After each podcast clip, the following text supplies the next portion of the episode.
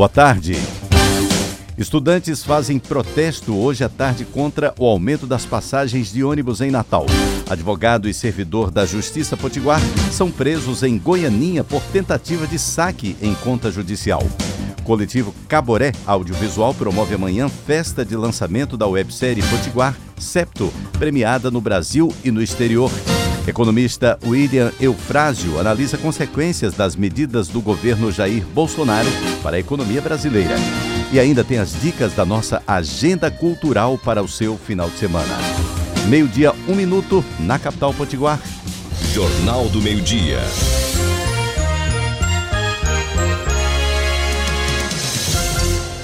Estudantes e trabalhadores realizam hoje, às quatro da tarde, um ato em repúdio ao reajuste nas tarifas de ônibus de Natal. A concentração do protesto vai acontecer no cruzamento das avenidas Salgado Filho e Bernardo Vieira. Os manifestantes devem caminhar até a altura do Natal Shopping. E o PSOL, Partido Socialista e Liberdade, entrou na justiça para tentar impedir o aumento. Em documento elaborado pelo vereador Maurício Gurgel e pelo deputado estadual Sandro Pimentel, o partido alega a falta de justificativas para o aumento. No último domingo, a passagem subiu de R$ 3,65 para R$ 4,00 em caso de pagamento em dinheiro e R$ 3,90 no pagamento via cartão. Vale ressaltar que Natal, junto com Aracaju e Salvador, possuem a maior tarifa de ônibus do Nordeste. A alta no preço na gasolina e do dólar foram os primeiros resultados econômicos do governo Jair Bolsonaro. E agora o Brasil pode ter dois trimestres seguidos de queda no PIB, o Produto Interno Bruto. Aos poucos, a paciência dos investidores com o governo vai acabando. Bom, para falar sobre esse cenário brasileiro, temos aqui no estúdio da Universitária o professor de Economia da UFRN e nosso comentarista, William Eufrásio. Boa tarde, professor. Seja bem-vindo aqui ao Jornal Ô, do Professor, a gente já começa perguntando: a prática das ações desse novo governo não está tendo um resultado tão positivo assim, não é isso, professor? Tendenciosamente, é extremamente correto a gente falar que nós não temos um governo. Na realidade, o governo que aí está se aparenta muito com um desgoverno. Não há um projeto de médio e de longo prazo, e muito menos de curto prazo. Então o governo está perdido. Ele não tem um apoio tão significativo no Congresso como se esperava que tivesse. Então, infelizmente, o nosso governo, né, o governo do senhor Bolsonaro, é, tem ficado como palito em boca de banguelo, sem saber muito o que fazer a tendência será esse para todo ano e as consequências serão maléficas para todos, inclusive para os empresários. É, é péssima para os trabalhadores, mas também está repercutindo sobre o empresariado. Professor, o PIB, o Produto Interno Bruto, teve uma queda no primeiro trimestre e tem a previsão de nova queda. Esse dado só deve ser divulgado no próximo dia 30 de maio. E segundo a previsão do próprio governo, o PIB de 2019 deve fechar em 1,6%, sendo que essa expectativa era de 2,2%. Professor, essa redução pode ser ainda maior? Que fatores ainda podem interferir nesse resultado? Com toda certeza deverá ser maior. O que eu quero dizer é o seguinte: é, nunca a gente teve, acho que na história da República Brasileira, tão péssimas avaliações e tão rápidas como a gente tem nesse primeiro semestre. Ou seja, as previsões do PIB, que começaram ali acima de 2%, já estão abaixo de 2%, e tendenciosamente no segundo semestre elas estarão muito próximas de 1%, ou mesmo abaixo de 1%. Isso resulta da indefinição do próprio governo, da incapacidade de se aproveitar desse primeiro momento e estabelecer um projeto, um programa de desenvolvimento, de crescimento econômico. O governo Jair Bolsonaro, na realidade, é um governo perdido, é um governo que não sabe a que veio. Né? E isso tem criado implicações seríssimas. Eu diria a você que a minha projeção para esse ano do PIB não chega a 1%, e para o próximo ano também nós teremos um ano relativamente perdido. ou seja, qualquer crescimento para o Brasil abaixo de 2% ao ano, não significa realmente crescimento. Afinal, a gente tem que lembrar que a população cresce, em média, 1,7% ao ano. Então, significa dizer que todo crescimento abaixo ou igual a 1,7%, na realidade, faz com que o PIB per capita se mantenha estabilizado ou mesmo em declínio. Então, esse ano nós temos um declínio do PIB per capita, mesmo tendo, se conseguirmos, um crescimento de um PIB aí próximo a 1%. Professor, o governo fala muito é, na reforma da Previdência que as coisas vão mudar, que tudo vai ser melhor, que as pessoas vão, vão, vão mudar de vida com a reforma da Previdência, condiciona todo o governo, o andamento do governo, à reforma da Previdência. E pelo que a gente está vendo aí, a reforma da Previdência não, não, me parece que não vai ser bem como o governo quer. É, isso pode é, ser um, um, um, dificultador já para um governo que não mostrou ainda para que veio? Veja, a situação é caótica, diria eu. É se atirar todas as fichas na reforma da Previdência também é péssimo. Uma parte do empresariado está começando a acordar que não é a reforma da Previdência que vai fazer a economia crescer. Na realidade, essa reforma, do jeito que está aí, ela vai contribuir para o declínio maior ainda da economia brasileira, principalmente dos seus setores produtivos. O que essa reforma faz no curto prazo, sim, mudar de vida das pessoas para pior e enriquecer mais ainda o setor financeiro, ou seja, a ideia principal, uma das ideias principais do, do da reforma é inserir a capitalização, ou seja, transferir para os setores comerciais bancários né, os recursos que antes ficavam na mão é, do governo. Né? Então, assim, os bancos estão desejosos que, que passe a reforma, porque eles vão ganhar muito com isso. Em compensação, quem vai perder muito é a própria classe trabalhadora, os, o próprio empresariado, os prefeitos das cidades pequenas que estão sendo pressionados a apoiar a reforma é, previdenciária estão esquecendo de uma coisa muito importante. Nos últimos anos, foi exatamente as transferências previdenciárias, as aposentadorias, as bolsas famílias, os benefícios é, continuados, permanentes e continuados, né, para as pessoas mais idosas, é, doentes, é, pessoas deficientes, que realmente movimentaram o comércio dessas pequenas cidades. Se a gente observar o volume de transferência via previdência para essas cidades pequenas é algo fabuloso e que garantiu que as cidades pequenas tivessem um comércio, tivessem um atacado e começasse uma certa industrialização, ou seja, tivesse algum movimento econômico. No momento em que eu reduzo essas transferências previdenciárias, eu praticamente vou acabar com essas cidades pequenas. Não é? E isso com base numa falsa informação de que os salários, que o benefício é, de previdenciário é apenas custo para a prefeitura, é apenas custo para a empresa. Não, não é apenas custo, também é receita para a classe trabalhadora que se transforma em receita para comércio, receita para o atacado, se torna receita não é, para a própria indústria. Então, o dinheiro tem que circular, ele não pode ficar preso junto aos bancos. Infelizmente, parte do nosso empresariado não percebe isso. Só um exemplo de uma entrevista que eu assisti hoje de manhã com um representante do Sindicato da Construção, e ele dizia que, de fato, os empresários estão com suas expectativas em baixa, porque a reforma ainda não passou. E eles acreditam que teria que passar a reforma da Previdência, porque o Estado tem que ter políticas de austeridade, de conter os seus gastos. Dois minutos depois, ele diz não é? que, pelos dados, foi exatamente a redução dos gastos do governo no Minha Casa Minha Vida que provocou é, o declínio do investimento e, ao mesmo tempo, o aumento do desemprego no setor da construção civil. Ou seja, esse empresariado ele está perdido, ele não está entendendo. Quer que o governo pare de gastar, diminua os gastos e, ao mesmo tempo, não está percebendo que é os gastos que fazem com que eles investam, com que eles fiquem mais ricos, com que eles gerem mais emprego e renda. Então, o nosso empresariado, principalmente o pequeno e o médio, não acordou para perceber qual vai ser de fato os impactos dessa previdência. Se criou um mito, se criou uma falácia de que sem reforma o Brasil vai andar para trás. Não. Na realidade, com a reforma, nós vamos andar mais para trás ainda. Essa reforma não vai fazer a economia crescer. E esse que era o discurso também na época do presidente Michel Temer para o congelamento dos investimentos em 20 anos.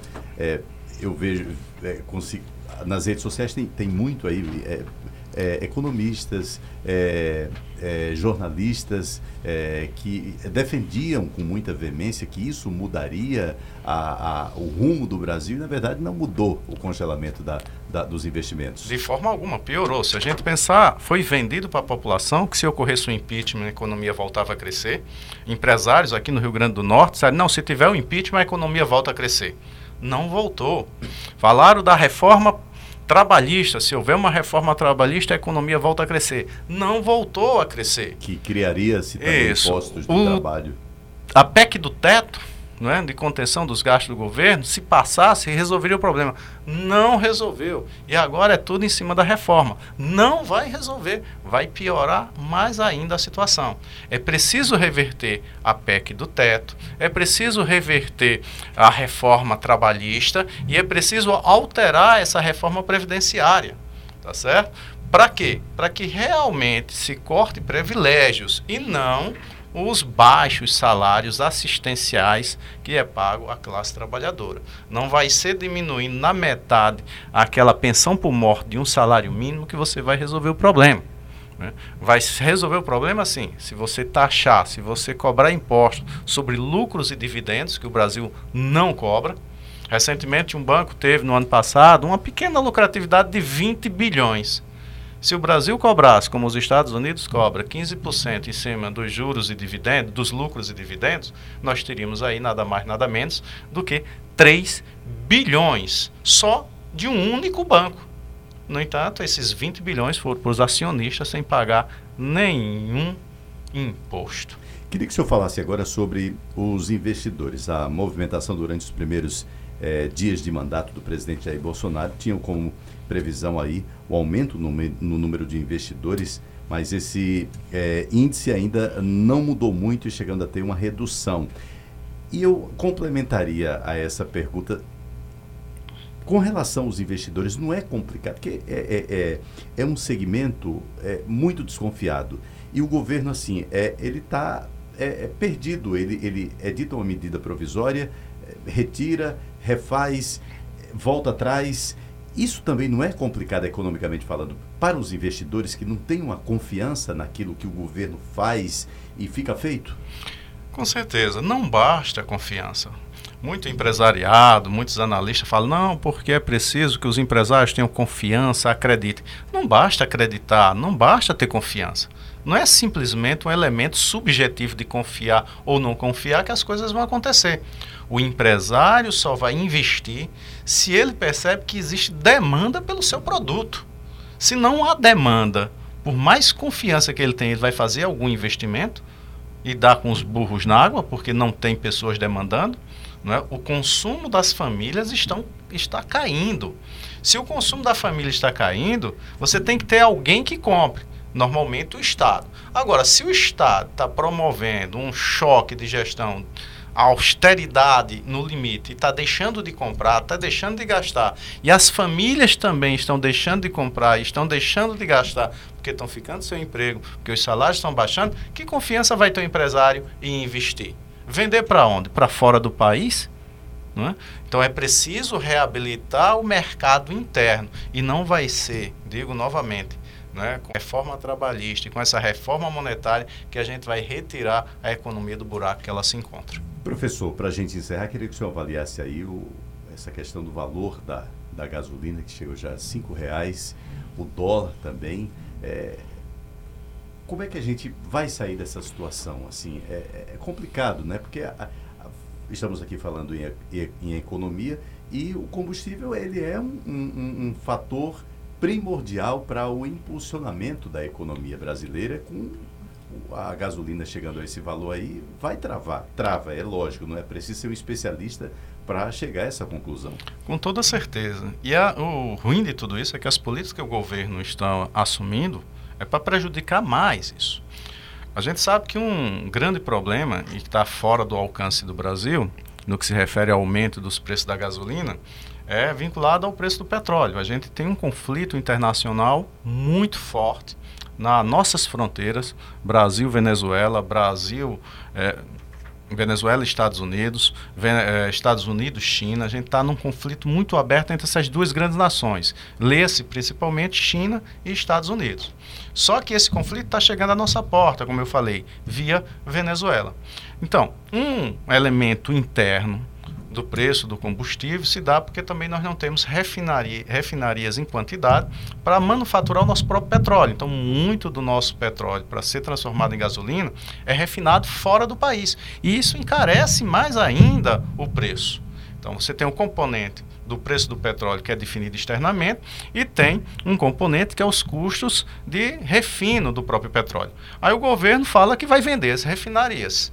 Ora, se a gente está mandando lá para fora, já está pagando caro, porque a gente não tem refinaria em quantidade, a ideia era criar refinarias aqui dentro e não depender lá de fora, não é, para poder refinar a nossa gasolina. Então são medidas equivocadas do governo que só visa beneficiar as grandes empresas petroleiras e os grandes bancos nisso aí. Não é por esse caminho que nós vamos solucionar o problema. Né? Então, há outras medidas que podem ser pensadas para, pelo menos, manter estável durante um determinado período de tempo o preço do combustível. Ninguém aqui quer controlar e impedir que ele cresça ou que ele diminua. Evidentemente, não vai haver uma ingerência desse nível. Mas há políticas que podem, de fato, subsidiar e estabilizar o preço desses combustíveis. E é algo que esse governo não está fazendo. Ok, queremos agradecer a participação hoje aqui no Jornal do Meio Dia do nosso comentarista de economia, professor da UFRN, William Eufrásio. Professor, muito obrigado aí pela essa avaliação que o senhor fez aí a respeito do, da área econômica do governo Bolsonaro. Uma boa tarde a todos os ouvintes. Muito obrigado, boa tarde. A gente volta com a previsão para o fim de semana, para o tempo, aqui na capital Potiguar, com a repórter Lenise Rocha. Previsão do tempo. O dia amanheceu ensolarado nesta sexta-feira em Natal. A manhã de hoje foi de céu claro com algumas nuvens. À tarde pode chover rapidamente em algumas áreas da cidade e à noite será de céu parcialmente nublado. Segundo o Instituto Nacional de Meteorologia, a temperatura máxima hoje é de 31 graus, com sensação térmica de 34. Os ventos correm a 18 km por hora e a umidade relativa do ar atinge os 95%. A previsão para o fim de semana é de tempo aberto. Então, para quem quiser aproveitar e ir à praia, a dica é não esquecer o filtro solar. Denise Rocha para o Jornal do Meio Dia.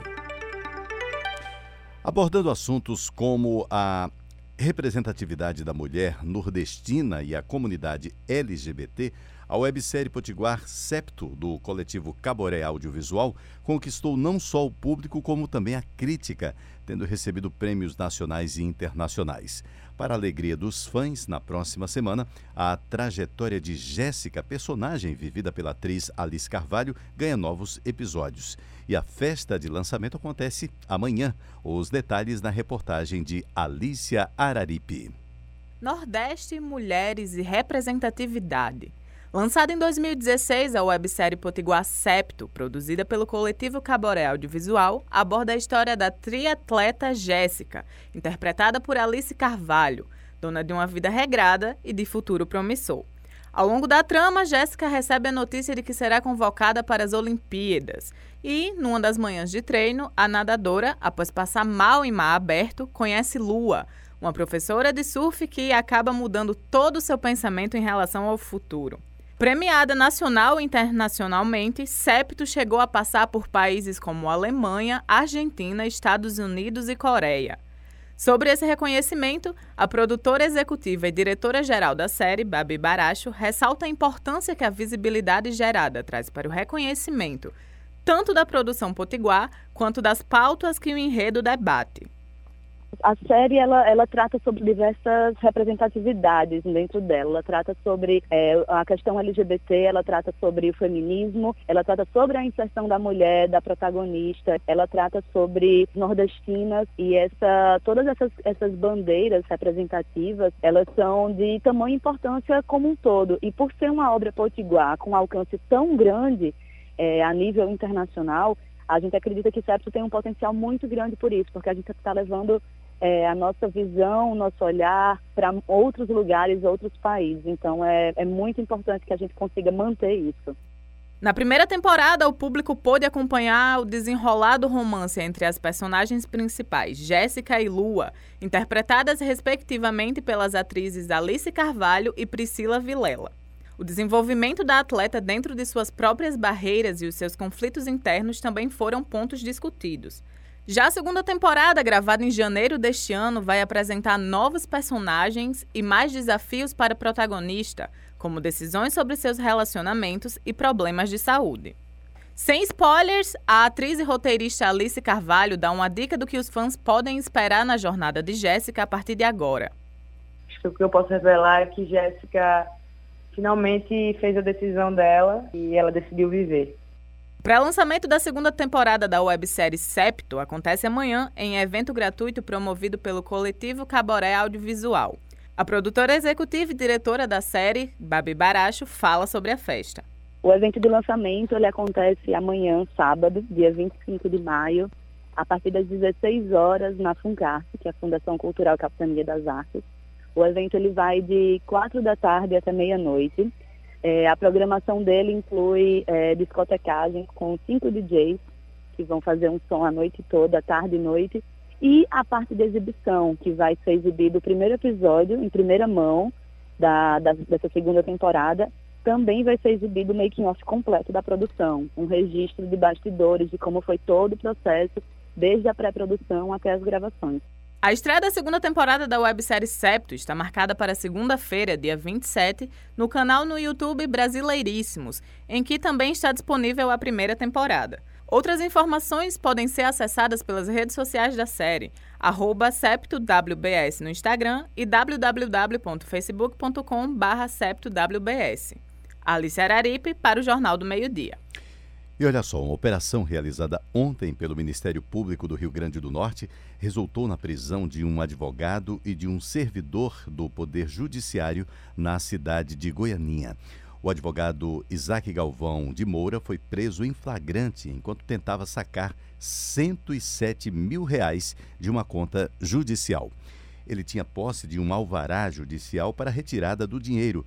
O gerente do banco suspeitou de que a assinatura do juiz era falsa, mas ao ligar para o fórum da cidade, o servidor Floriano Martins confirmou a veracidade do documento mesmo com a confirmação do servidor do Poder Judiciário, a Polícia Federal foi acionada e prendeu Isaac Galvão de Moura em flagrante. O Ministério Público do Estado cumpriu mandados de busca e apreensão na casa do advogado e do servidor Floriano Martins, que foi preso durante a operação. O Ministério Público agora investiga se outros golpes semelhantes foram aplicados anteriormente. Agora em Natal, meio-dia, 29 minutos. Esporte. Vamos agora às notícias do esporte com a apresentação de Lenise Rocha e comentários de Manuel Ataíde. Boa tarde, meninos.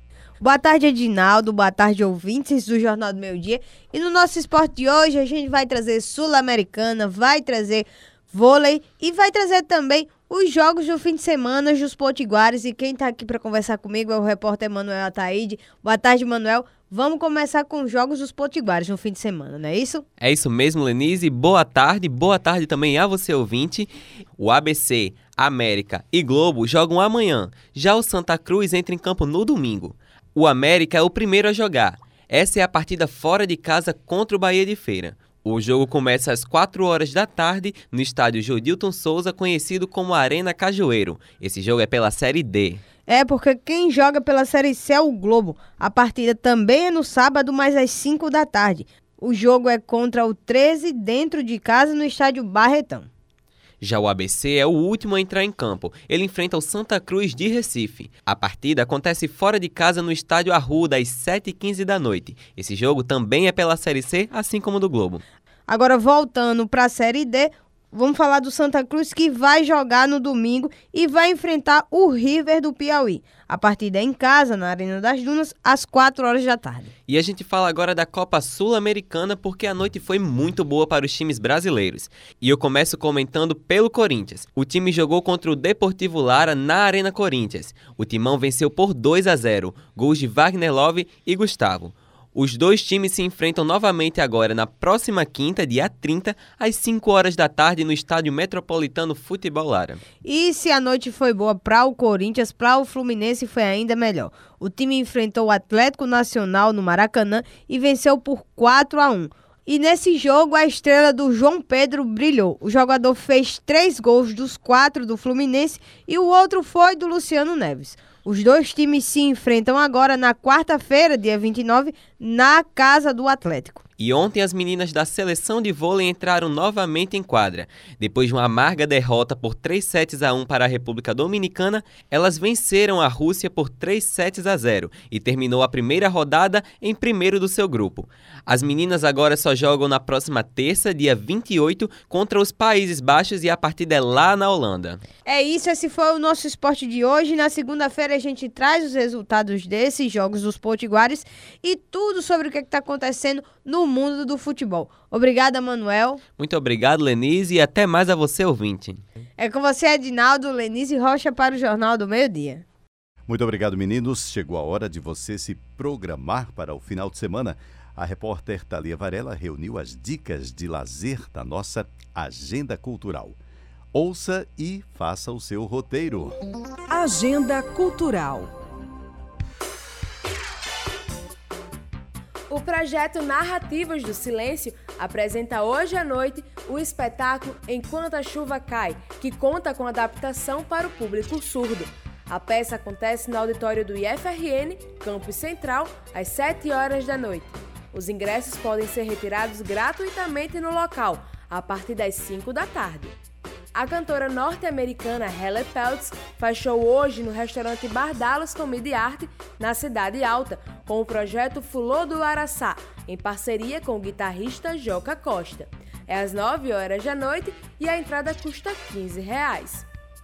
O Teatro Riachuelo recebe nesta sexta-feira o espetáculo Violetas na Janela, adaptado e dirigido pela atriz e autora Ana Rosa. A peça é baseada no livro do mesmo nome de Vera Lúcia Marinzec e fala sobre espiritismo. Começa às 9 horas da noite. O Sarau das Letras lança hoje o livro de poesia Guardados, do escritor Sérgio Medeiros. O lançamento vai ser realizado no Espaço Duas em Ponta Negra, a partir das 6 horas da noite. A entrada é livre. O Sebrae promove amanhã o Natal Geek Day, evento que celebra o Dia Mundial do Orgulho Nerd na capital potiguar. O público vai poder conferir um museu de games antigos, jogos de tabuleiro, card games e jogos de realidade aumentada. O evento vai das 8 da manhã às 2 horas da tarde, no Sebrae Lab em Lagoa Nova. As inscrições são gratuitas. Saiba mais pelo WhatsApp 99939 2400. Neste sábado tem o terceiro concerto da temporada 2019 da Filarmônica UFRN. Vão ser duas sessões, às 6 e às 8 horas da noite, na Escola de Música. O concerto terá a participação do pianista renomeado Álvaro Silviero. O cantor Toquinho é a grande atração do Teatro Riachuelo amanhã, com o show 50 anos de carreira, que está marcado para as 9 horas da noite. Encerrando as atividades da Semana África 2019, a comunidade africana da UFRN promove neste sábado uma festa de confraternização no Galpão 29 na Ribeira. O som dos DJs começa às 10 horas da noite e a entrada custa 30 reais. O espetáculo Violetas, monólogo conduzido pela atriz Maíra Montenegro, está em cartaz sábado e domingo no Teatro de Cultura Popular no Tirol. A peça narra a história de mulheres que inspiram outras mulheres. Amanhã, a sessão é às 7 da noite. No domingo, um pouco mais cedo, às 6 horas. Ingressos por 20 reais. O grupo de teatro Carmim realiza neste fim de semana uma maratona do espetáculo A Invenção do Nordeste, na Casa da Ribeira. As apresentações acontecem amanhã, às 6h30 e às 8h30 da noite, e no domingo, às 6 horas. A entrada custa 40 reais. O projeto Bosque em Cena recebe neste domingo o espetáculo O Reizinho Mandão, às 10 horas da manhã, no Parque das Dunas. A peça do grupo Tearte é baseada no livro de Ruth Rocha e conta a história de um rei autoritário que reprime o povo, utilizando o medo como instrumento. À tarde, também no Parque das Dunas, o projeto Som da Mata apresenta o duo Taufik, formado pelos instrumentistas e irmãos Roberto e Eduardo. A apresentação acontece no Anfiteatro Pau Brasil às quatro e meia da tarde. A entrada no parque custa apenas um real. No projeto Domingo na Arena tem o grupo As Avessa de Teatro, com o espetáculo Julieta mais Romeu, às 5 horas da tarde, na área externa da Arena das Dunas. Lembrando que o acesso é gratuito. A criançada também vai poder conferir o espetáculo infantil Baby Shark A Barbatana Perdida, dirigido por Marcos Vaz. A história do bebê tubarão promete envolver o público no Teatro Riachuelo. Começa às 5 horas da tarde. O humorista Murilo Couto se apresenta neste domingo no Teatro Riachuelo, contando situações da sua própria vida. O show está marcado para as 8 horas da noite e os ingressos custam a partir de 40 reais. E essa foi a nossa agenda cultural deste fim de semana. Faça suas escolhas, monte a programação que mais combina com você e divirta-se. Sexta que vem tem mais!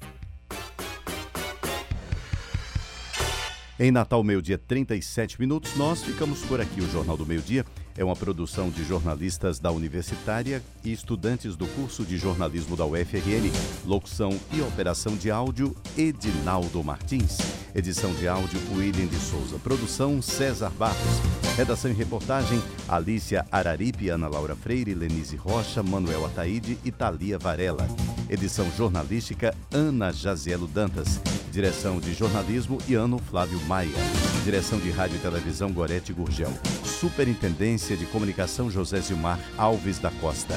Boa tarde para você, excelente final de semana, aproveite e até segunda-feira.